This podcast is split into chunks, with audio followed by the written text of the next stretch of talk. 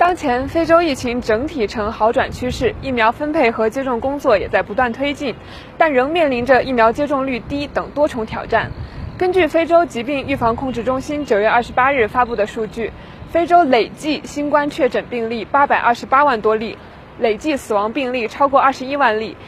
疫苗接种比例仅达到总人口的百分之四。南非是非洲新冠疫情最严重的国家，累计确诊超过二百八十九万例。连日来，南非的新增确诊病例呈下降趋势。二十七日，南非新增确诊病例五百七十八例，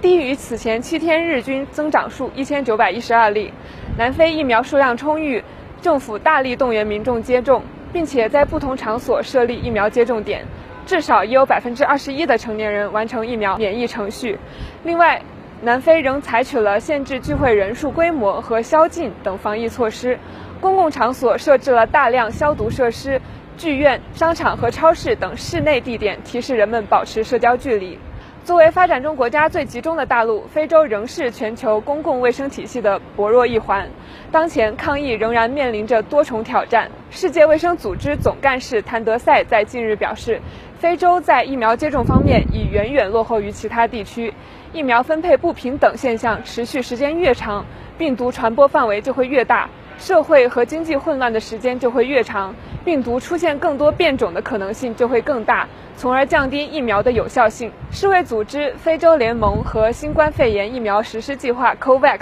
等一直在呼吁疫苗制造商优先考虑 COVAX 计划，并呼吁各国履行其疫苗剂量共享的承诺，同时促进疫苗技术和知识产权的共享，以便所有国家能达到至少百分之四十的人口接种疫苗。新冠疫情爆发后，中国持续向非洲国家提供抗疫物资，派遣医疗专家组，同时与一些非洲国家开展疫苗合作。今年以来，中国政府援助的新冠疫苗已分别运抵肯尼亚、津巴布韦、中非共和国、乌干达、坦桑尼亚、突尼斯、赞比亚等国。